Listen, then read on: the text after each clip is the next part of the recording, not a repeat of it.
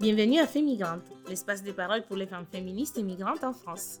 Ici, on essaie de décortiquer les intersections entre les oppressions des genres, races et les discriminations envers les femmes migrantes, qu'elles soient racisées ou pas.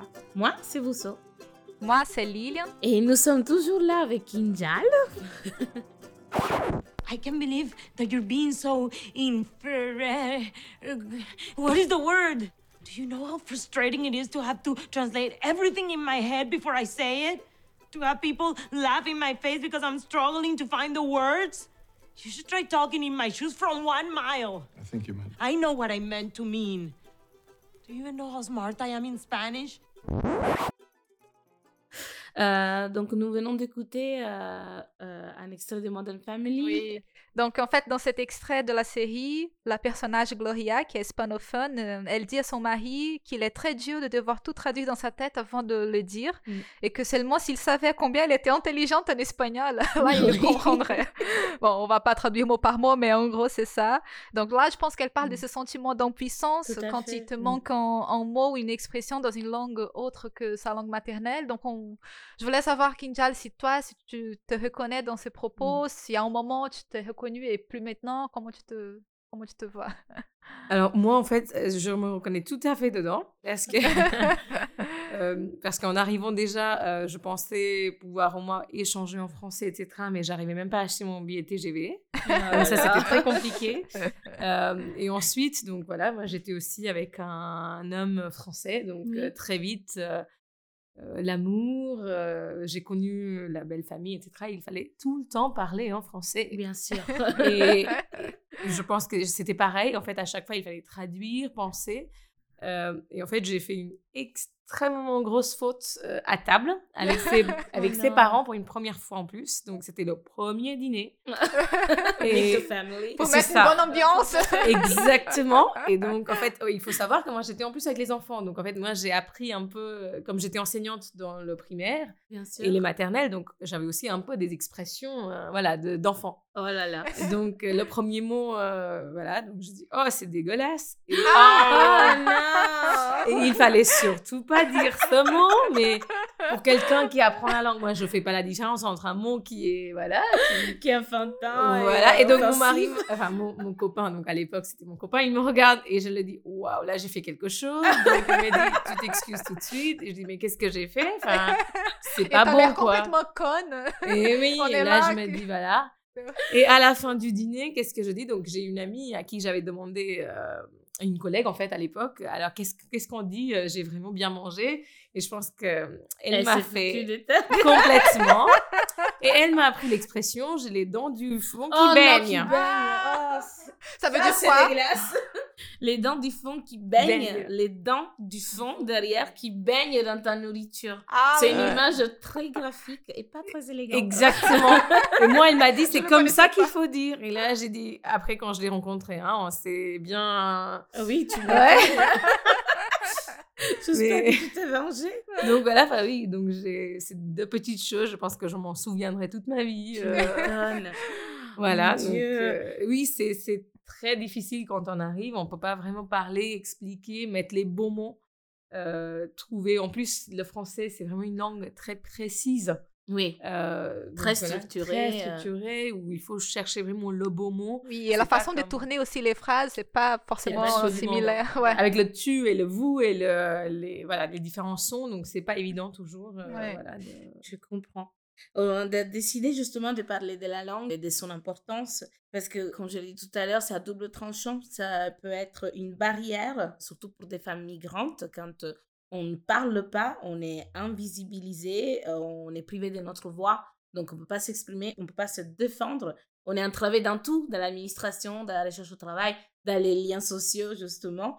Et après, ça devient aussi un atout, bien évidemment. En fait, ça devient vraiment une arme parce que euh, peut l'utiliser pour se défendre, pour défendre les autres, pour accueillir, pour s'expliquer. Et puis, c'est comme tu dis, quand on comprend pas la langue et toutes ces nuances, on comprend pas quand on nous attaque des fois et les microagressions quotidiennes sont difficiles à, à, bah, à déchiffrer, à, voir. Et je voulais juste prendre un moment justement pour parler de ça.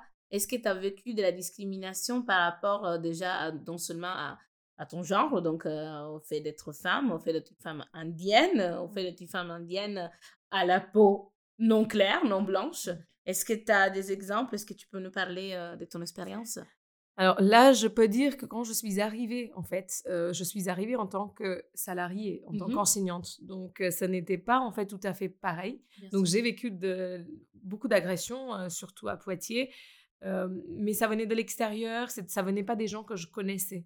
Donc, euh, peut-être ça me touchait moins. Euh, quand, par exemple, dans un supermarché, euh, une dame m'a dit Mais va, rentre chez toi Le classique. voilà, je pense que bon, voilà, je n'ai pas euh, sur le coup, bien évidemment, j'ai été dérangée, mais aujourd'hui, j'ai pas vraiment beaucoup, beaucoup de souvenirs. euh, Ça m'a pas tellement plus touché que ça. Et, et au contraire, il y a eu des gens qui sont aussi venus à l'aide, qui m'ont dit ne vous inquiétez pas, etc. Donc en fait, euh, c'était pas tout à fait pareil. J'ai eu des collègues extraordinaires à l'époque euh, qui m'ont beaucoup, beaucoup aidé parce que voilà, j'étais venue comme prof d'anglais, donc il y avait euh, moins de racisme que j'ai ressenti en fait au départ. Mais par contre, ce qui s'est passé, c'est que j'ai quand même fait mes études. Mais quand j'ai repris mes études, là, j'étais une étudiante étrangère. D'accord. Et c'est Ouais. là, par contre, je n'ai pas reconnu euh, ce pays. Parce que pendant deux ans, trois ans, je n'avais pas du tout vécu de racisme directement, enfin, à part voilà, quelques, Les microagressions. voilà, des petites choses, mais aussi des gens qui venaient à l'aide. Mais par contre, en tant qu'étudiante étrangère, la même préfecture où j'allais renouveler mon visa tous les ans, j'avais l'impression que c'était un lieu différent. Ah, la préfecture, c'est un traumatisme. Toi, Bousso, t'as pas vécu ça. non, mais- j'ai pas vécu ça. je compatis, Kinjal. Alors, parce pas que- les deux premières années. À l'époque, on avait une autorisation de travail. Oui. Donc, on avait un document, voilà. Donc, on y va, c'était vraiment génial. Un rendez-vous, tout va bien. Et d'un seul coup, on est étudiant. Donc, en fait, on nous voit comme des gens qui prennent des aides, qui profitent du système. Enfin, voilà. Donc, euh, c'était, c'est là où j'ai, j'ai vécu quand même en tant qu'étudiante ce côté immi- enfin, immigrant. D'immigré, Ouais, ouais. d'immigré. Euh. Et ça, par contre, ça n'était pas très facile. Et ça a continué aussi quand j'ai travaillé. euh, donc là, je peux dire, par exemple, euh, quand nous nous sommes mariés, j'ai pas tout de suite pris euh, voilà, le nom de famille. Bon, ça change pas non plus. Euh, j'ai continué à appeler, donc on cherchait une maison pour vivre. Et euh, donc j'appelais les agences, je donnais bonjour, je m'appelle Kinjal Damani. euh, ah bah tout de suite, la maison que je demandais, bah, c'était, bah, elle me faisait comprendre, mais clairement même, Oui. que c'était pas ce que je devais chercher. Je devais chercher dans les, euh, voilà, dans tel, enfin dans tel Dans tel somme ou secteur. Oui. euh, dans dans tel secteur, etc. Et donc la maison que j'avais repérée était peut-être trop chère, peut-être j'aurais pas les, voilà, Les les. C'est incroyable. Et elle me donnait pas de rendez-vous, etc. Donc euh, bon, Ah, elle te donnait pas le rendez-vous carrément. Bah, Ouais, parce mais qu'elle c'est- était ils se permettent de choisir pour Oui, toi. Voilà. C'est eux qui choisissent. Euh, et euh, donc, ils vont tout de suite demander le métier, etc. Donc là, j'en ai eu un peu marre. J'ai expliqué à mon mari que je comprends pas. Donc, il me dit, bah écoute, essaye avec Madame Borel. Donc, c'est vrai, j'ai recommencé à téléphoner. Bonjour, je m'appelle Madame Borel. Et là, le monde était différent. Toutes les portes Les sont portes ouvertes. sont ouvertes quand t'as un nom français. Après, quand ils venaient voir, enfin, quand on se voyait, là, je pense qu'ils n'étaient pas contents non plus parfois de voir, euh, voilà, faire, une, faire faire une visite à quelqu'un qui n'est pas blanc. Oui. Donc, tout de suite, est-ce que vous savez si vous aurez les crédits Nanana, bon, voilà. Donc, euh, Oui, ça, c'est de- forcément. tout de suite euh, des questions. ouais, tout de suite, tout de suite. euh, ça, c'est trop cher pour vous. Hein, ça, je l'ai entendu plusieurs fois aussi. Mais de quel Euh, droit Oh mon Dieu Donc, euh, mia, c'est- c'est très compliqué. Pareil à l'université, c'est-à-dire quand ils voient que le cours est dispensé par Madame Damani, euh, ce n'est pas pareil si le cours est, Mm. est assuré par Madame Borel. Mhm. Pourtant, c'est la même personne. C'est la même oui. personne. Donc, Mais euh, juste le nom change tout. Euh, Juste le nom change tout. Donc en fait, j'ai pendant beaucoup d'années lutté contre cela et non, je m'appelle, voilà, j'ai mon identité. Bien sûr. Et euh, j'avoue que pendant les moments où on est un peu fatigué parce qu'on est maman, on a peut-être un peu mal dormi, parce que voilà, la vie n'est pas toujours facile. Non. Euh, bah voilà, j'avoue que j'ai baissé les bras et j'ai dit voilà, je m'appelle Madame Borel. Il faut aussi assumer que voilà, on n'est pas tous les jours, on n'a pas envie tous les jours de se battre parce que déjà c'est pas évident d'être femme. En plus d'être femme immigrée de De- couleur, oui. c'est pas évident. Et je pense que c'est euh, très important ce que tu as dit. Il y a un moment où tu en as marre, tout simplement. Parce que, comme on disait tout à l'heure, les microagressions, c'est du matin au soir. Du moment où tu sors de chez toi ou au moment où tu rentres chez toi, tu dois te défendre, te justifier, t'excuser de ton existence concrètement. voilà. Excusez-moi d'être là, excusez-moi d'exister, excusez-moi de faire ce que je fais. Et euh, à un moment, t'en peux plus parce que tu peux pas. Enfin, et, et c'est une- une charge, c'est une vraie charge, la charge raciale. C'est une charge mentale. voilà, est une, réali- est ouais. une réalité et je trouve que c'est très important de faire des exemples comme, comme tu l'as fait parce que ça me fait penser, moi j'ai vécu la même chose quand j'ai cherché un appartement avec mon conjoint qui est blanc, voilà, pareil, on a fait, on a pris un rendez-vous et quand on est arrivé avec la voiture, euh, bah, on attendait devant l'endroit, on a vu une voiture avec un monsieur descendre, regarder, me regarder et repartir. Et on a attendu encore 20 minutes, on n'a jamais vu le- la personne pour visiter l'appartement. Ouais. Donc, euh, je pense que c'est incroyable, comme tu dis, les mots et la langue, justement, changent tout. Parce que c'est vrai que quand tu parles français, tu n'as pas d'accent. Donc, on ne peut pas deviner par ta voix et si tu dis pas ton nom, bah, qui tu es derrière. Et- Ouais, et aussi, c'est-à-dire, euh, c'est une réalité en Inde où il y a beaucoup de familles euh, pauvres Mhm. euh, et, et c'est une réalité encore. Alors, moi, je viens quand même d'une famille euh, aisée. Là, Mhm. Ça, je comprends qu'on ne peut pas regarder sur mon visage et, et penser que j'aurai les moyens, par exemple, de payer Bien un sûr. appartement. Je comprends ça. Mais ça ne veut pas non plus dire que juste parce que je suis quelqu'un de couleur Ouais. indienne, que je n'ai pas d'argent non plus. Donc, Exactement. je profite. Mais du coup, ça montre très clairement que la race et la classe, elles vont ensemble très souvent. souvent. Et, et donc la question raciale, la discrimination raciale, elle est souvent liée à une discrimination de classe, à une discrimination des genres aussi dans notre cas. Et voilà, c'est pour ça qu'on on tient beaucoup à ce concept qu'on apporte encore une fois de Tout l'intersectionnalité, parce que, Mm. encore une fois, c'est vraiment la réalité quotidienne de nos vies. Oui, exactement. De chaque jour, chaque moment est, euh, est- est une lutte, en fait, tout simplement, juste pour le fait d'être qui tu es. Et, euh, et encore une fois, c'est de l'extérieur. De l'extérieur, on ne te permet pas de te définir, c'est les autres qui te définissent. Et euh, je trouve ça d'une violence euh, inouïe et que je pense qu'on ne peut pas vraiment comprendre tant qu'on ne l'a pas vécu. Et qu'on se permet de faire certains commentaires, c'est justement parce qu'on ne sait pas qu'est-ce que ça veut dire. Voilà. C'est ça, je pense que mon mari aussi, euh, pour euh, une première fois, a vécu certaines choses donc, Mhm. ensemble et, il a compris, il me dit, mais je reconnais pas mon propre pays aussi parfois. Ouais. Donc je pense que oui, comme tu dis, euh, en fait, parfois on se rend pas compte tout de suite sur le coup que c'est une agression, Oui, tout à même si fait. petite, parce que c'est doux. Mais c'est petit à petit, à force d'appeler une agence, deux agences, trois, quatre, et mon mari me dit, mais, mais, qu'est-ce que tu fais? Enfin, je veux dire, pourquoi Pourquoi, pourquoi voilà et je lui dis bah écoute donc par exemple c'est pareil quand on réserve les billets de train euh, ou billets d'avion euh, quand lui il appelle la femme elle est charmante au téléphone donc il y a quand même ce côté homme femme forcément mais il y a aussi ce côté toujours le nom le nom de famille Ouais. qui, qui agit qui, euh, qui qui est présent partout en fait donc euh, par exemple, c'était un choix pour mon mari que nos enfants s'appellent aussi Damani Berel, enfin prennent les deux noms de famille. Oui. Et euh, c'est c'est compliqué. Voilà. Donc, en fait, on a tous les deux vécu cette résistance de la part de nos familles. Pour lui, mais pourquoi ils sont français Donc, ils doivent appeler Berel. Voilà, c'est l'homme, c'est son nom de famille. Et dans ma famille, c'était comme Ah bon, ça n'a pas l'air un homme fort quand même? Ah en fait, c'est Mais quel homme laisse. euh, voilà. Son euh, enfant s'appelait son- comme ça? ouais.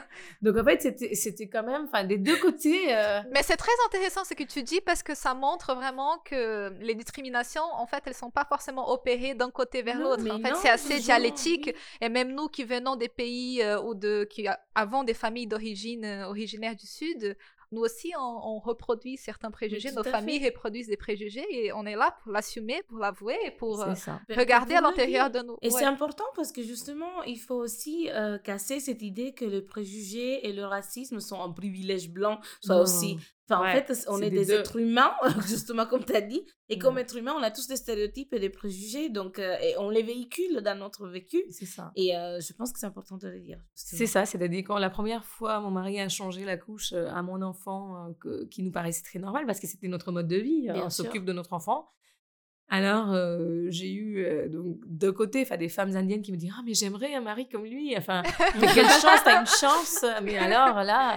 Et après d'autres personnes qui me disent mais alors mais voilà il est euh, Ça va pas. mais voilà, enfin, qu'est-ce qui se passe? Enfin, C'est pas un homme, c'est pas. Donc oui, forcément, enfin, il y a des deux côtés où. euh, il Encore une fois, ce préjugé, euh, et ce, Mm. L'homme doit tout faire. Ouais, c'est l'homme qui fait ça et c'est la femme qui fait ça. J'ai eu par exemple une tante éloignée qui est venue un jour, on était en Inde, elle me dit ah, Je suis désolée, euh, donc je comprenais pas. J'ai j'ai demandé Mais qu'est-ce qui se passe? Elle me dit Ah, bah, t'as besoin de travailler, ton mari n'arrive pas à payer pour tout. Ah Oh, quelle triste Oh, vie la pauvre fille, C'est pourquoi tu travailles? Oh là là. mais- Donc voilà, je, je pense que c'est des deux côtés. Je pense que mon mari a quand même en Inde aussi vécu ce côté-là, Bien sûr. où Oui, euh, il est vu comme euh, un homme qui n'arrive pas à subvenir justement aux besoins de sa famille. Parce que sa Donc, femme euh, est obligée c'est quand même des agressions que lui, il a dû vivre en Inde. Peu parce qu'il n'y va peu. Oui, oui, oui. Une fois par an, mais tandis que nous, quand on vit ici, oui, C'est- quotidien pour nous parce qu'on vit ici. Donc, euh, Ouais. Et en revenant sur la langue, euh, comment, je pense que c'est important de le dire, il y a aussi cette histoire qu'on pense toujours aux immigrés qui sont justement bêtes parce qu'ils n'arrivent pas à parler notre langue. Mais de l'autre côté, il n'y a aucun effort et ça veut dire que les immigrés parlent au moins une langue plus que vous. Voilà, déjà. Et dans ton cas, euh, Kinjal, tu parles euh, quelle langue et combien? Et surtout, c'est intéressant de savoir, est-ce que tu parles des langues régionales, donc pas les langues européennes? Alors, je parle euh, donc cinq langues. Euh, J'ai grandi avec quatre langues, mais des vraies langues et non pas des dialectes, parce que l'alphabet change à chaque fois. Ah oui. Donc, c'est hindi. Ouais. Waouh, un vrai exercice. Ouais, donc l'hindi, c'est la langue nationale, souvent ce qu'on entend dans les films Bollywood, par exemple. Donc, ça, c'est le hindi. Ensuite, Gujarati, c'est la langue de la région d'où viennent mes parents et euh, surtout mes grands-parents, en fait. Enfin, ils viennent de la région du Gujarat. C'est la région de, de Gandhi, Ok. qui est aussi Mm, très connue. euh, voilà. Euh, ensuite, le Marathi, parce que c'est la région de Bombay. Ok. euh, Maharashtra, donc en fait le Marathi, et euh, l'anglais. Donc l'anglais, c'était, euh, j'ai fait toute mon école, euh, enfin l'instruction était en anglais. Donc euh, j'ai baigné, enfin dans ces euh, quatre langues en permanence. C'est incroyable. Ouais. Et à la Et- maison, vous parlez quelle langue? Les quatre. Les quatre. Les ah quatre. oui, Ouais. interchangeably. Ouais, En on va alterner, on va changer. Alors, quand même, la langue principale reste le Gujarati parce que c'est vraiment la langue de famille. D'accord. Mais par exemple, je parle avec ma sœur en anglais parce que voilà, on va à l'école. euh, après, avec les voisins, c'est en hindi ou en marathi. Avec les femmes de ménage, donc c'est le marathi. Donc en fait, ça dépend. Ça dépend des. Je pense qu'en en consciemment, on parle pas vraiment enfin une langue. Euh, Je peux utiliser la langue que je veux avec mes parents. euh. C'est excellent. C'est incroyable. Et du coup, ça me fait beaucoup penser à, à mon histoire parce que tu sais, moi je suis brésilienne et au Brésil, on a beaucoup de peuples originaires qui, qui sont encore là, même s'ils ont été, euh, ils ont subi une extermination massive, mais il y en a encore qui résistent. Et il y a eu toute une richesse des langues de, de ces peuples qui n'ont pas été transmises. Mm. Moi, ma génération, enfin, ma génération, personne de mon entourage, hein, je parle de la grosse majorité de la population brésilienne, on ne connaît pas ces langues. On n'a pas reçu cette transmission parce que bah, dans ma famille, euh, et je sais que dans ma famille, il y avait des, des personnes de peuples originaires, mais là, on n'a pas vraiment eu cette transmission. C'est très dommage ça et je me dis quelle richesse j'ai perdue, tu vois, je, je- Ouais. je parle portugais, anglais, espagnol, français, mais je parle pas les langues des peuples originaires du. Brésil et je parle pas non plus les langues de peuples euh, euh, de peuples africains qui ont qui ont fait l'objet du, du trafic euh, Et qui sont, Et qui sont amenés aussi- sur ton territoire. Exactement. Donc, j'ai perdu vraiment les deux côtés, les deux langues que j'aurais pu hériter Mhm. de ces deux peuples qui constituent mon identité. Enfin, ces deux peuples, hein, ces deux, ces deux races, si on veut dire comme ça, qui constituent une partie importante de mon identité. Je... Trouve ça, effectivement, c'est encore une, un héritage de, de la violence qui a été euh, euh, bah, la traite négrière et, aussi le colonialisme, parce que au Sénégal, euh, c'est différent. Euh, C'est-à-dire qu'au Sénégal, le français, ça reste encore maintenant la langue officielle. Donc la langue officielle, c'est pas le Wolof ou en tout cas une langue euh, d'une ethnie sénégalaise, ça reste euh, une langue blanche. Voilà. Et, et je trouve ça super beau, le fait que tu maintiens et que tu parles euh, aussi des langues euh, bah, non européennes finalement, hein, parce qu'il n'y a pas que l'anglais, le portugais, l'espagnol et le français dans le monde. Voilà, il y en a d'autres. Et je trouve que c'est dommage par contre qu'on qu'on les estime pas assez. Voilà, parce que moi je pense au Sénégal, encore maintenant, les familles euh, aisées ont tendance à parler le français à la maison et pas le Wolof ou le Jola ou peu importe, le tout couleur, donc la, la, la langue originelle justement de, de leur ethnie parce que le français est estimé plus important et plus, civilisé. Plus civilisé, Mhm. exactement. Mhm. Et j'ai des cousins qui viennent d'une famille très aisée qui ont presque pas parlé le Wolof, donc leur langue de leur pays, de leur peuple, de leur, euh, bah, de leur groupe ethnique, euh, jusqu'à l'âge adulte, parce que à la maison, on parlait que le français. Et je trouve ça, encore une fois, très violent, parce qu'on nous enlève une partie de notre histoire. On fait croire presque qu'avant la colonisation, il n'y avait rien. Bah, D'ailleurs, que- c'est pour ça qu'on parle de découverte du Mhm. Brésil. Moi, Voilà. quand j'ai été élevée, je parlais, enfin, on parlait dans les livres d'histoire que le Brésil a été découvert. découvert. D'ailleurs, on appelle les peuples originaires de Indios parce que les, les colons, ils croyaient qu'ils étaient arrivés en Inde. les Indes. encore une fois leur intelligence. les Indes bon, ça, c'est notre discours. Ouais. Mais c'est c'est vachement intéressant et je trouve presque dommage que moi, j'ai pas eu l'occasion de vivre ce que vous, vous deux, vous avez, quoi, d'avoir ces Mhm. langues si originaires. Prononcez avec moi.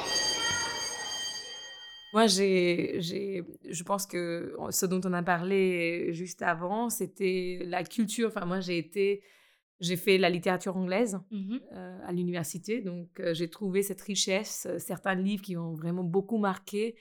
Pour moi, les langues, c'est tellement important parce qu'en fait, on, on transmet justement la culture avec ça. Exactement. Euh, par exemple, chez nous, euh, donc chez moi, il y avait des journaux en quatre langues qui venaient à la maison. Tous les matins. Tous les matins, Trop parce que en fait, le point de vue change, la culture change, la manière de voir les choses change.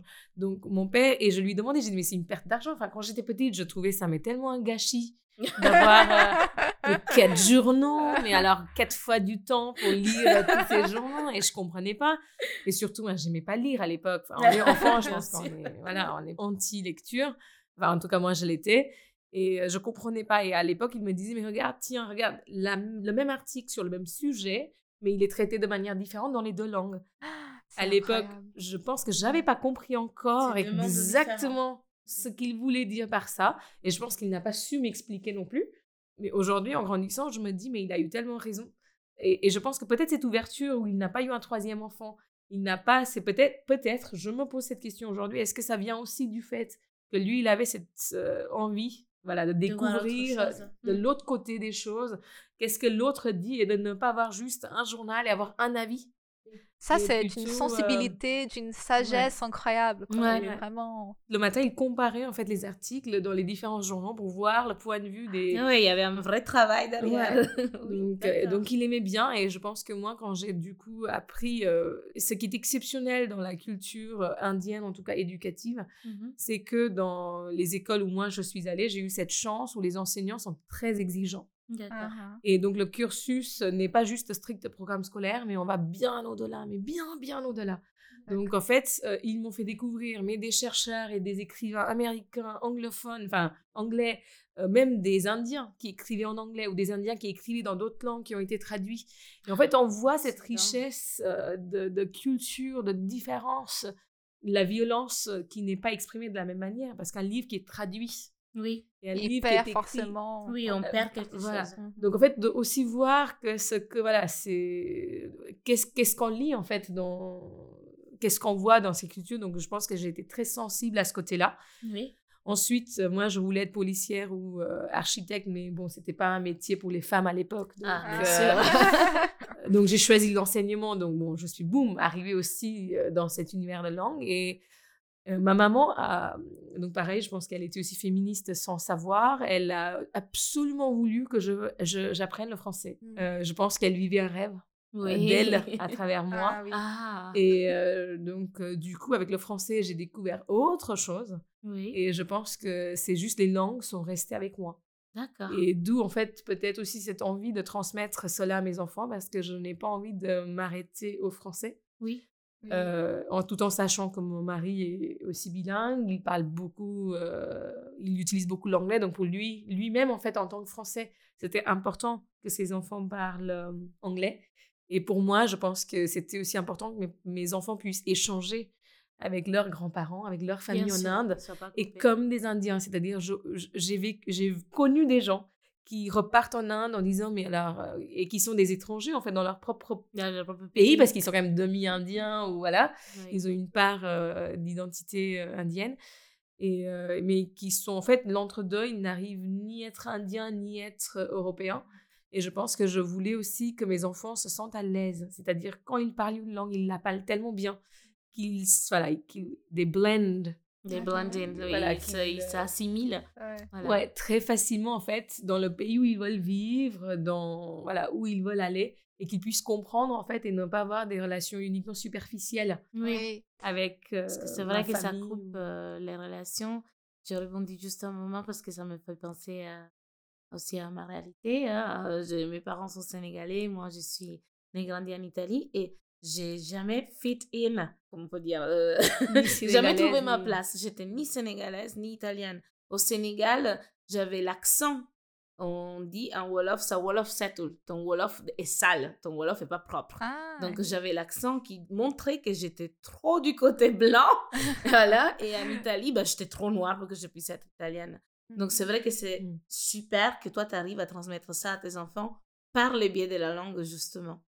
Et euh, du coup, par rapport à revenant sur ton métier, euh, comment tu as décidé de, de, construire ta vie autour de ça finalement? Parce que tu as, créé une école. Ouais, donc en fait, euh, donc ce qui aide, c'est que voilà, j'ai quand même un bagage théorique Mhm. scolaire, professionnel dans les langues. Donc j'ai très vite, en fait, j'ai fait un master en sciences du langage. Donc voilà, c'est aussi par ce parcours-là, c'est-à-dire comment enseigner une langue.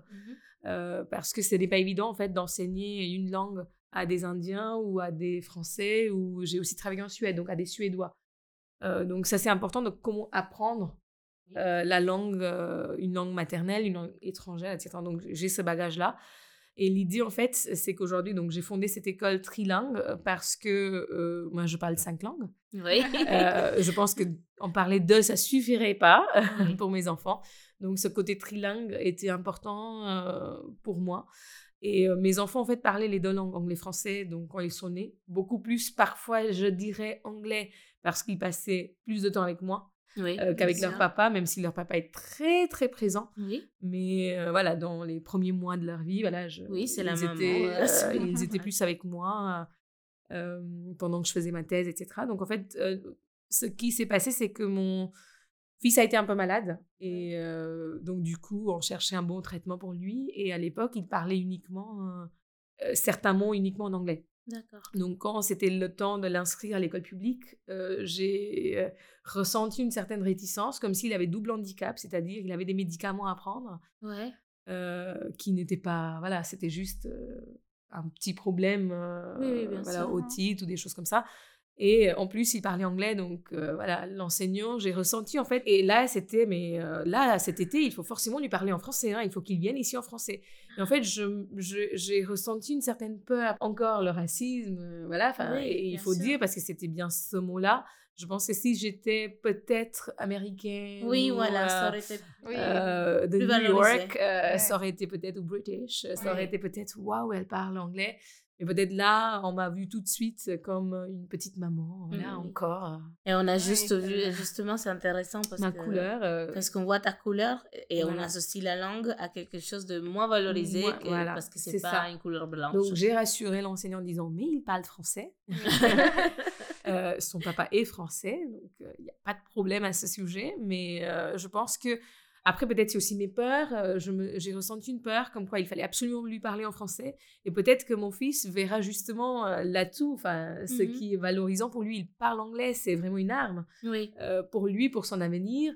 Encore, par mon métier, euh, je pense qu'ouvrir une école, c'était quelque chose qu'un enseignant rêve, hein, de créer Oui, quand même son école idéale. Je pense que tout enseignant rêve d'avoir une classe idéale.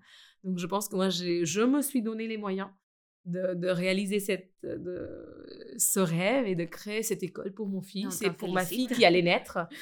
Du coup, et je pense que aussi par euh, ce biais-là où je voulais donner tout à ma fille. Oui. Mhm. Je pense que ce côté fille, euh, je me suis dit, voilà, si j'ai une fille, c'est parce que je dois justement lui donner tout pour qu'elle grandisse. Euh, Dans des bonnes conditions. dans des, voilà, qui sont les miennes, enfin Ouais. définies par moi. Oui. Mais pour moi, c'était important qu'ils aient anglais et français vraiment euh, Fluent. fluent et qu'ils se sentent pas, voilà, euh, coupables en disant, mais je parle cette langue. En fait, au contraire, cette fierté, mais je parle deux ou trois langues Oui. plutôt que de, voilà, de, de le voir comme un handicap ou... euh, Je crois que la fierté est très importante en tant que maman d'une métisse. Donc, exactement dans, dans ta même position, je me pose la même question avec Soré, qui maintenant à 18 mois. Je lui parle l'italien. Euh, je lui chante en Wolof, je lui dis quelques mots en Wolof. Euh, on lui parle le français. Et dans ma tête, c'est vraiment, il faut qu'elle soit fière de qui elle est et que si un jour elle va au Sénégal, elle se sente pas coupée, qu'en Italie, elle puisse parler avec tout le monde et se sentir euh, bah, à la maison en fait, parce qu'elle est à la maison, elle est chez elle aussi, et qu'ici, par contre, c'est vrai que je ressens la même chose. Les gens ne comprennent pas forcément que je parle toujours italien, parce qu'ils voient ma tête avant d'entendre ma langue. Donc, ils vont penser tout de suite que c'est de l'espagnol, parce que du coup, je peux être euh, latino-américaine ou, voilà, dans un pays africain où il y avait, par exemple, le portugais. Des fois, ils m'ont dit si je parlais le portugais, alors que l'italien et le portugais n'ont rien à voir. voilà, exactement. rien à voir. Donc, je me retrouve tout à fait dans, dans ce que tu dis et euh, je te dis bravo parce que tu as, as créé le moyen de protéger tes enfants, en fait, avec ton école. Ouais, c'était. Euh, donc, en fait, c'est, ils sont parfaitement bilingues. Ils mmh ont eu un peu plus de mal, parfois en anglais ou parfois en français. Ils ont parfois des préférences de langue, ce qui est normal parce que là, ils grandissent dans ces deux langues. Donc, euh, euh, il y a des moments où ils me disent maman mais le dessin animé en anglais ou non maintenant on va chanter en français enfin voilà. Donc ils ont des moments où euh, euh, il y a toujours une langue qui est plus oui et ils oscillent parfaitement sans complexe. Ouais. trop et ils, ils, partent d'une langue à une autre tellement facilement. Et maintenant ils commencent déjà aussi à prendre une troisième langue. Donc à l'école c'est l'espagnol. D'accord. Ils adorent ça. Et à la maison on fait aussi un peu le hindi ah, euh, parce que ce que je souhaite aussi introduire, euh, c'est c'est des mots en hindi pour qu'ils soient à l'aise quand on voyage. D'ailleurs, tu nous as parlé de cette méthode d'enseignement qui, que tu utilises donc, en termes dans ton cadre professionnel et aussi chez toi, c'est ça, dans ta famille? Donc, il y a en fait, pour une famille, il y a plusieurs. il faut déjà faire la différence. C'est-à-dire, est-ce que l'adulte, le parent, parle une autre langue ou pas? Donc, en fait, c'est des scénarios assez différents. Par exemple, si un parent est parfaitement bilingue, on peut utiliser cette méthode un parent, une langue. D'accord. Ça s'appelle OPOL, One Parent, One Language. Un parent, une langue. Euh, ça, c'est une méthode qui marche très bien. Donc, par exemple, je peux parler à mon enfant en anglais, mon mari parlera en français. Mm-hmm. Euh, nous n'avons pas opté pour cette méthode-là. Parce que nous, on voulait aussi que les enfants euh, voilà, soient à l'aise dans les deux langues, à nous deux. Donc, ils peuvent me parler en français aussi et ils peuvent lui parler en anglais aussi. D'accord. Donc, on voulait quand même, voilà. Donc, en fait, nous, on a choisi euh, euh, ce qu'on appelle Mixed Language Policy. Mixed Language, c'est qu'on va utiliser deux langues tout le temps, en permanence. D'accord. Et du coup, donc, moi, je peux leur parler en anglais comme en français et, et, et vice-versa. Donc, souvent, il y a pas mal de traductions. Oui. Il y a, par exemple, quand je les gronde. il y a une langue préférée. classique. C'était très étrange, vous allez être très étonné, c'est le français. Ah non, mais je, ne suis pas du tout étonnée. et, et, là, ils savent que si maman elle parle en français, c'est que là, c'est chaud. Euh, on a touché quelque chose qui fallait. C'est ça, là, c'est un peu. Voilà. Donc. Euh, en fait, on a des. Euh, moi, j'utilise beaucoup plus en fait la traduction. Donc, en fait, je vais pas traduire mot à mot en fait dans les deux langues, mais je vais utiliser les deux langues en permanence. Est-ce que tu veux ça? Do you want?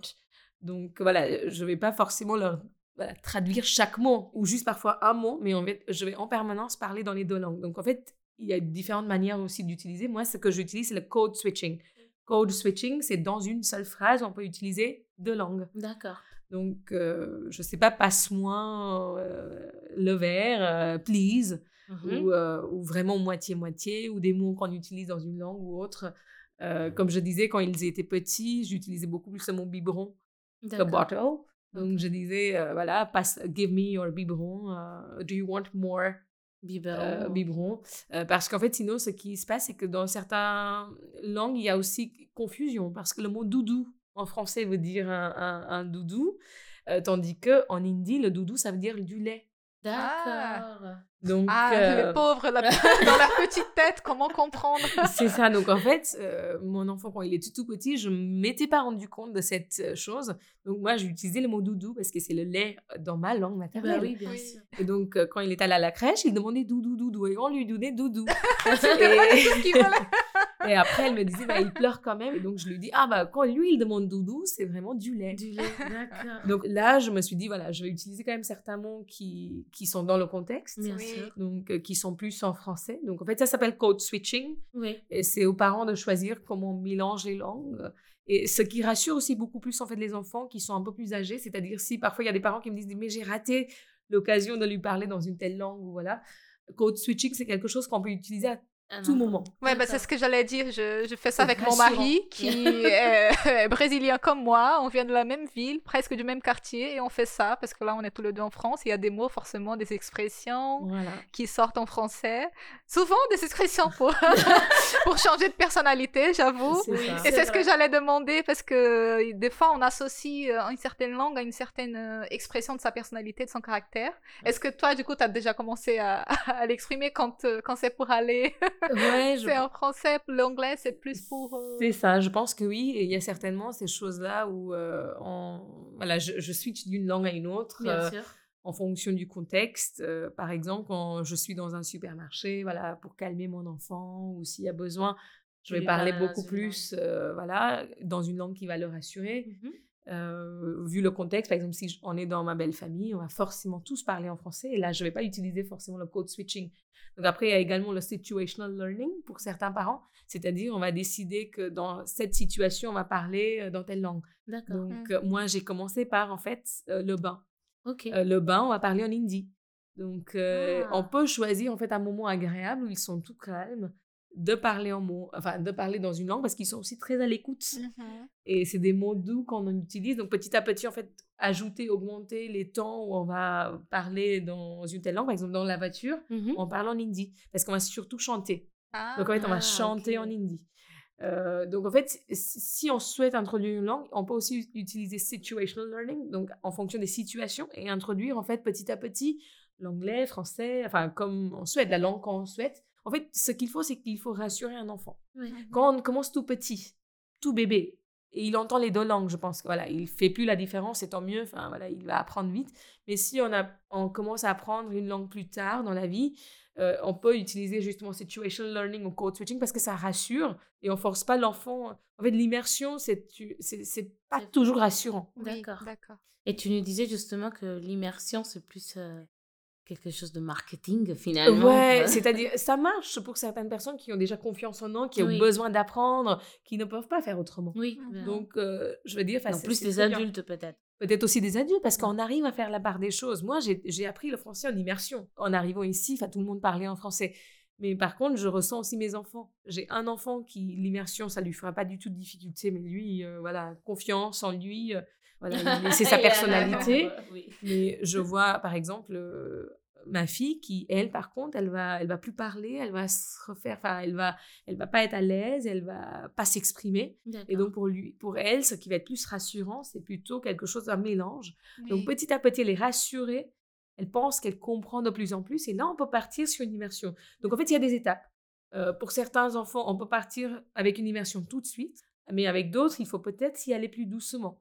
Y compris même les adultes. Euh, même avec des adultes, je pense que si je parle uniquement dans une langue, ça peut peut-être un peu les freiner, tandis que d'autres, là, ils sont à l'aise. Euh, Donc, je pense qu'il y, a- il y a des étapes et il ne faut pas penser que l'immersion, c'est la seule façon de maîtriser une langue. C'est même l'inverse, on peut, j'utiliserai le mot dégoûter. Ouais, faut savoir s'adapter à, Oui. à son- Puis on a l'impression qu'on n'a pas de, de voix d'issue, comme tu as dit, c'est ce que tu as ressenti quand, euh, quand tu es arrivé en France, il fallait parler que français. Et Ouais. c'est exactement ce que, ce que nous arrive, je ne sais pas si vous êtes d'accord avec moi, mais des fois, à la maison, mon, mon compagnon comprend l'italien, mais il ne le parle pas vraiment. Et des fois, j'ai besoin juste de parler italien pour respirer. Ah, mais tout à fait. Voilà, parce que parce qu'en fait, sinon, tu as l'impression que tu es renfermé dans une langue qui n'est pas la tienne.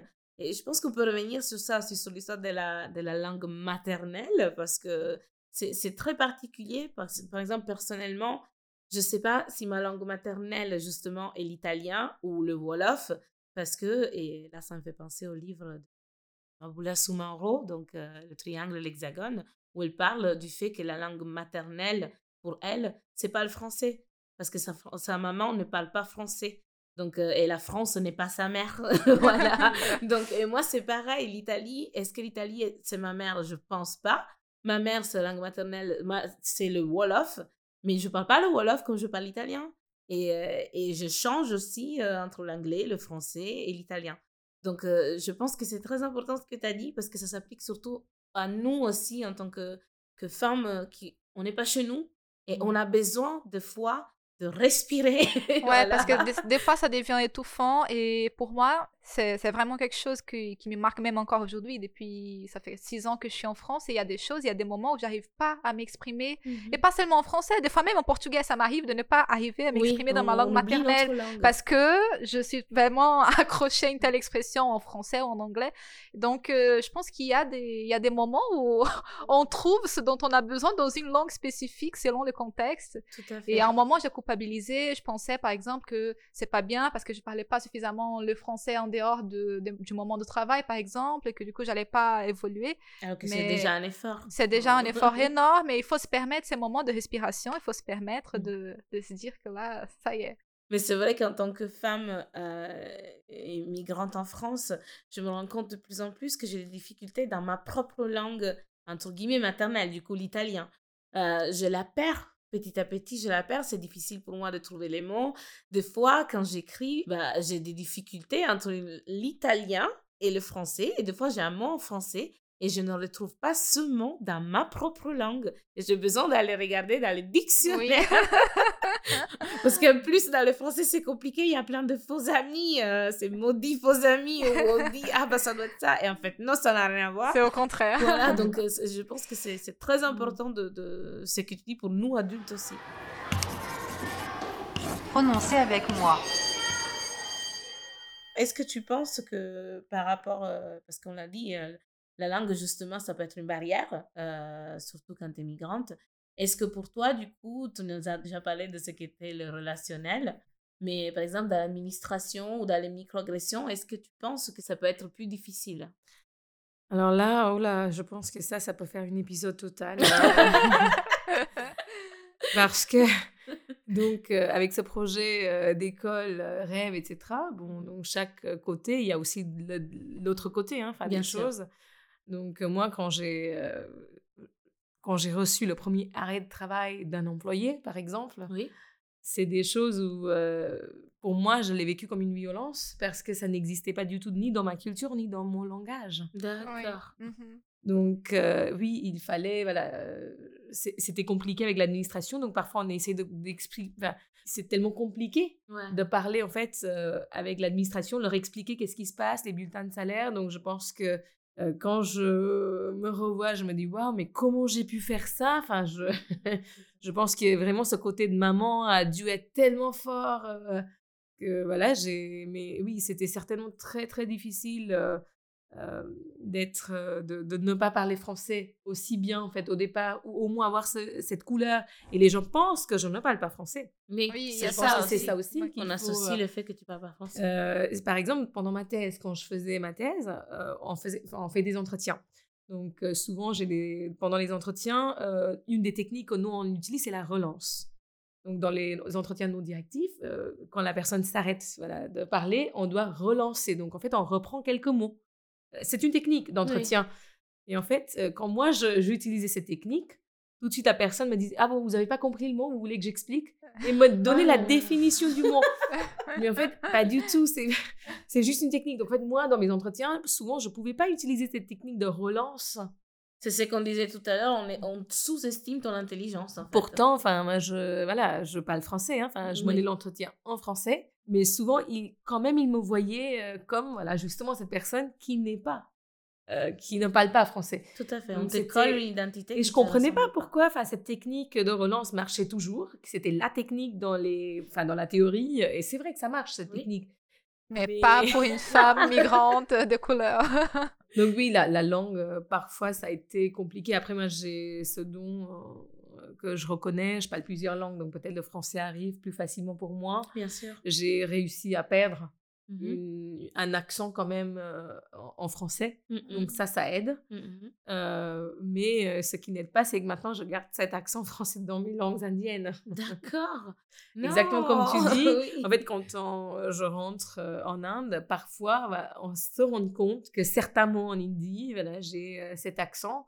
Qui, qui s'en va au bout de trois jours. Oui, Mais oui, en fait, le premier jour, en arrivant, c'est vrai que voilà, il y a des le changement de pays. euh, voilà, euh, je pense qu'il y a le décalage horaire, plus le décalage linguistique. Les euh, de vol. Là, vous me demandez trop.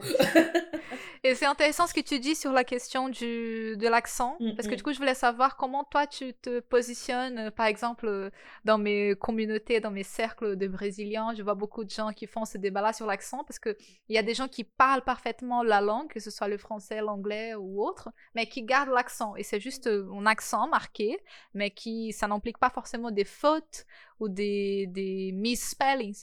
Et voilà, c'est une question aussi qui est très difficile parce que l'accent, ça fait aussi partie de notre identité. Moi, Tout quand je parle français, souvent, ça m'arrive, je dis bonjour, on me dit, ah oui, vous êtes brésilienne?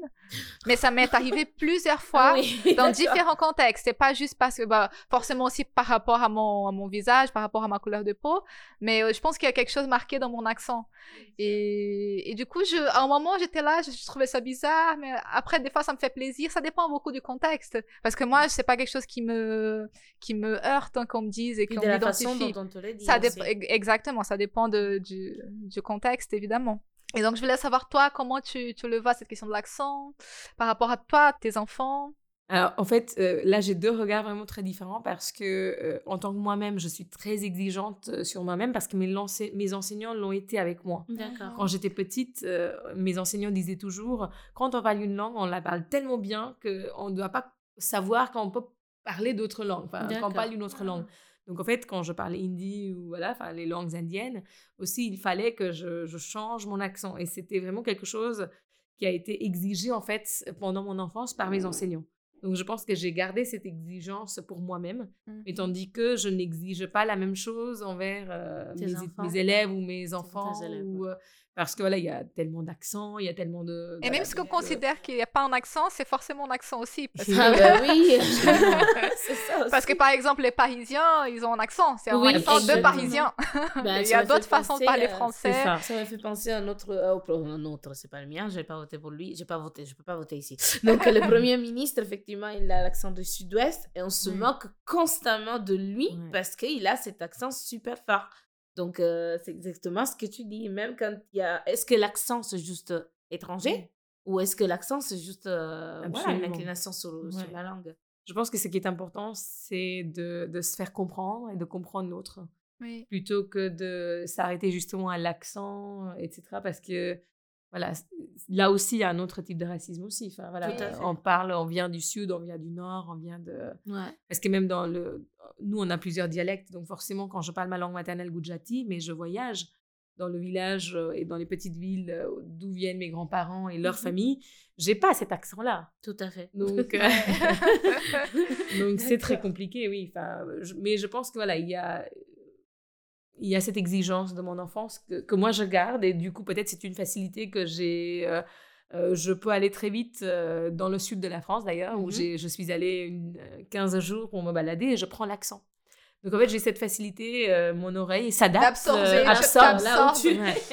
Je pense que j'ai Ouais. ça aussi un peu, bon, peut-être pas en France, pas en français, mais dans certaines. Parce que ça m'est arrivé aux États-Unis, j'étais aux États-Unis, je prenais le bus et j'ai posé une question en anglais et on m'a demandé Ah oui, vous êtes française? Et j'étais là, mais. Oh non mais du coup, ça ça m'a fait bizarre parce que du coup, en France, à chaque fois, on me dit Vous êtes brésilienne et là, aux États-Unis, vous êtes française. Ça veut dire que mon, mon anglais maintenant est marqué par l'accent Bah, français. je pense que c'est normal, t'habites ici, euh, Ouais. tu Ouais. le parles tout le temps. C'est ça, on Oui. absorbe un peu ce qui, que l'accent de notre bah, entourage. tout à fait. Et puis, je pense que c'est vrai qu'il y a aussi une connotation raciste parce que, comme tu dis, euh, bah, Lily, toi, tu es, une euh, femme à, à la peau bah, de couleur et, et tant que tu parles pas, surtout ici en France où il y a quand même un héritage colonial très vaste, on peut penser que tu viens des îles aussi. Ouais. euh, Oui. et, euh, mais du moment où tu parles, ah, bah, t'es brésilienne. Mm. Et euh, moi, c'est la même chose en tant que femme noire. Bah, quand je parle le français, j'ai un, déjà, quand je, déjà quand je, avant que je parle, ils ils me disent que je suis pas française. Je ne pose même pas la question. Voilà.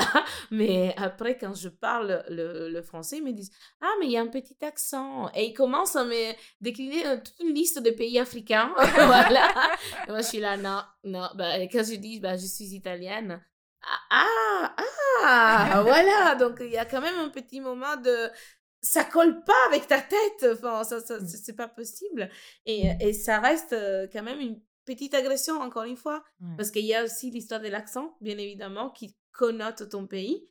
Mais il y a aussi derrière le fait que ta tête ne colle pas avec l'image qu'ils ont de toi. Donc, euh, Après, je pense que pour toi et moi, il y a une autre type de chose qui va être euh, rajoutée, que je ressens de plus en plus aujourd'hui. oui, C'est mes enfants n'ont pas Tout ni ma fait. couleur, ni la couleur de mon mari. absolument. Donc, euh, beaucoup plus la couleur de mon mari. Oui. Mais, euh, mais quand, par exemple, avec mes amis ou des amis un peu éloignés, enfin bon, on a perdu un peu contact, on, on échange au bout de quelques années. Donc, j'envoie la photo de mes enfants. Et là, c'est Ah, bah, mais, euh, mais ah, t'es marié avec un Français Et là, tout de suite, euh, en fait, enfin, c'est la première que- chose qui, qui leur fait bugger, quoi. Ouais, et, et moi, ce qui s'est passé, c'est que donc, mon pro- tout premier voyage en, en Inde, Mhm. donc j'avais mon fils, et, euh, et pour le douanier, j'étais absolument pas la maman, quoi. Ah, Et donc, euh, arrive il a vérifié plusieurs fois, et euh, là, j'ai dit, mais c'est bien moi la maman. Oui. Et donc, euh, enfin, pour lui, c'était juste, ça collait pas. Enfin, un enfant aussi... euh, aussi clair, clair, avec, voilà. Ouais. Et euh, j'avais mon enfant, je, je pense qu'il avait 11 jours, et ça, je m'en souviendrai parce que j'avais encore le ventre, enfin, de, de Bien grossesse, sûr. bien évidemment. Et il nous manquait un truc, donc je suis allée vite au magasin chercher un truc, et on m'a dit Ah, mais, euh, ah, mais si vous cherchez du travail, euh, moi je voudrais. euh, Voilà. Ah, mais Et là, j'ai dit Moi je suis pas la nounou, hein. Alors là, J'ai vécu ça tellement de fois. on a. Voilà. je suis encore en douleur. hein, voilà. Oui, donc je l'ai bien porté cet enfant. Mais c'est bien que tu en rigoles. Moi, j'arrive pas encore à rigoler de ça. Ça me fait vraiment mal quand on me demande constamment euh, devant ma fille en plus. Parce Ah. que c'est ça, devant mon enfant qui maintenant ne comprend pas, mais plus tard Ouais, comprendra. Voilà, euh, ah mais c'est votre fille, ah mais vous êtes la nounou, ah mais justement, euh, vous prenez combien par l'heure, Euh, est-ce que vous avez ça. encore de la place, est-ce que vous avez encore de la place, voilà, ou comment ça se fait que vous l'allaitez? On m'a posé ça comme question quand même. Donc, euh, je sais pas à quelle époque elle vivait, cette dame qui m'a posé cette question, mais elle devait Mm. se dire que j'étais littéralement la nourrice d'une femme blanche. Et donc, en tant que noire, j'ai donné le sein à une fille blanche qui donc n'était pas la mienne. Ouais. Donc, euh, je, je pense que c'est très violent, c'est Ouais. extrêmement violent ça. Et, euh, et je tiens à le dire, arrêtez. Ouais. Et je pense que Arrêtez de le dire. en tant que maman, quand on vit ça, c'est-à-dire quand je sens que mes enfants subissent ça, Mhm. ça me fait encore plus mal. Je veux dire, là, c'est vraiment euh, plus difficile quand on leur demande oui, mais ta maman, elle est indienne, ou mes enfants vont du coup me faire cette réflexion, mais oui, mais. Donc un jour, mon fils est venu, mais moi, je suis français hein, quand même. Enfin, moi, je. Donc en fait, de, de- de leur expliquer qu'en fait, ce n'est pas un handicap, le Non, fait que ta maman fait. ne soit pas française, Mm. mais du coup, C'est une une richesse richesse. pour toi. Je pense qu'il ne le comprendra pas tout de suite aujourd'hui, mais voilà, enfin, je pense que c'est aussi un autre lutte. Mm. Et là, on est en train de lutter. Enfin, ça me rappelle un peu la lutte que j'avais avec mes parents. Mm. Et enfin, il va falloir que je continue à me battre auprès de mes enfants, Bien sûr, euh, qui continue. vont grandir, qui vont. Donc en fait, parfois on a l'impression que c'est fini, c'est derrière nous. On a voilà nos enfants, Euh, mais en fait non, il faut qu'on continue Le euh, combat. le Le combat, combat n'est pas euh, fini. et, et que nos enfants doivent continuer aussi euh, le combat. Surtout que les miens ont porté mon nom de famille aussi. Tout à fait. Donc là, je pense que voilà, ils, euh, à un moment, je pense qu'ils vont forcément me demander, mais pourquoi vous avez choisi euh, Tout à les deux noms de famille D'ailleurs, je voulais te demander, tes enfants portent de, deux noms, si, si je ne me trompe pas, et de prénoms aussi. Est-ce que tu peux nous expliquer ce choix Euh, Alors ça, c'était le choix vraiment de mon mari parce qu'il voulait absolument qu'ils aient cette identité euh, indienne, euh, mais surtout, en fait, il voulait que le prénom ait un sens. Et lui, il me disait à chaque fois, enfin, quand il voit des Indiens, donc mes amis, mes cousins, euh, mon entourage, chaque prénom a une signification. Oui. Par exemple, Kinjal, ça veut dire petite fleur. Oh. Et donc, du coup, lui, il disait toujours Gilles, ça veut rien dire. Donc, Il était jaloux. euh, donc en fait, lui, prénom est plus cool que le mien. donc en fait, il voulait euh, que chaque enfant ait aussi un prénom qui, qui ressemble en fait à ce que cet enfant est pour nous. Et pour nous, notre fils était notre soleil quand il est né, il l'est toujours. Et donc, on a choisi le prénom Ishan parce que c'est notre soleil. Et, euh, et Ashna, donc ça veut dire amour et espoir. c'est beau. Et pour moi, c'est vraiment beau. ça, c'est l'amour et espoir pour moi. Enfin, justement, la fille qui va continuer, qui va changer et qui ne va pas subir, en tout cas euh, consciemment, euh, euh, certaines choses et va, va avoir un avenir. Donc, en fait, pour nous, il y avait un sens et pour lui, c'était important que chaque enfant ait, en fait, un prénom qui a un sens. Et que quand ils grandissent, on leur expliquera pourquoi on a choisi ce prénom et qu'est-ce que cela signifie pour nous. Et euh, c'est pas juste voilà, des- un prénom français pour lui qui n'avait voilà, moins de sens. Donc, euh, C'est super beau. c'était euh, c'était pour ça. Et après, voilà, c'était difficile de choisir un prénom qui était facile pour les Français. Pour nous, on aimait tous les deux. Donc euh, voilà, c'était le choix qu'on a fait euh, sur les prénoms. euh. Merci, merci Kinjal parce que enfin, personnellement je suis vraiment émue par tout ce que tu dis. Ah, que- pareil. hein.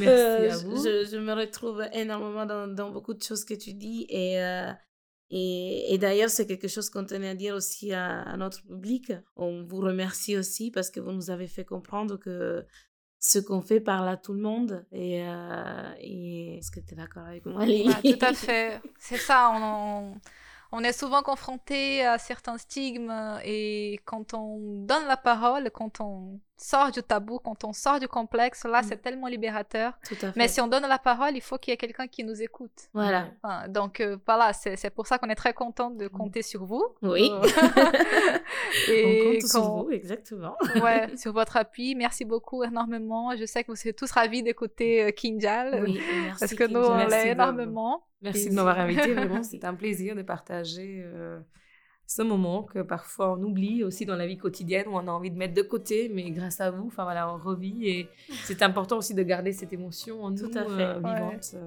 Vous retrouverez toutes les références de Kinjal et de son travail extraordinaire euh, voilà, dans- sur nos réseaux, donc sur, euh, déjà sur cet épisode, sur les posts de cet épisode. Et, et puis, bah, on se retrouve bientôt. Oui, en attendant, vous savez déjà, vous pouvez nous retrouver, nous contacter sur Facebook et Instagram, Podcast, tout attaché et sans accent. Et n'hésitez pas à commenter et partager vos ressentis sur nos réseaux sociaux, parce qu'on adore vous lire ensemble et pas juste sur nos portables. Exactement, on a envie de partager toutes les belles choses que vous nous dites avec tout le monde. Até a próxima, Busso. A presto, Lilian, et ciao Kinjal. Ciao, au revoir. Merci. Merci.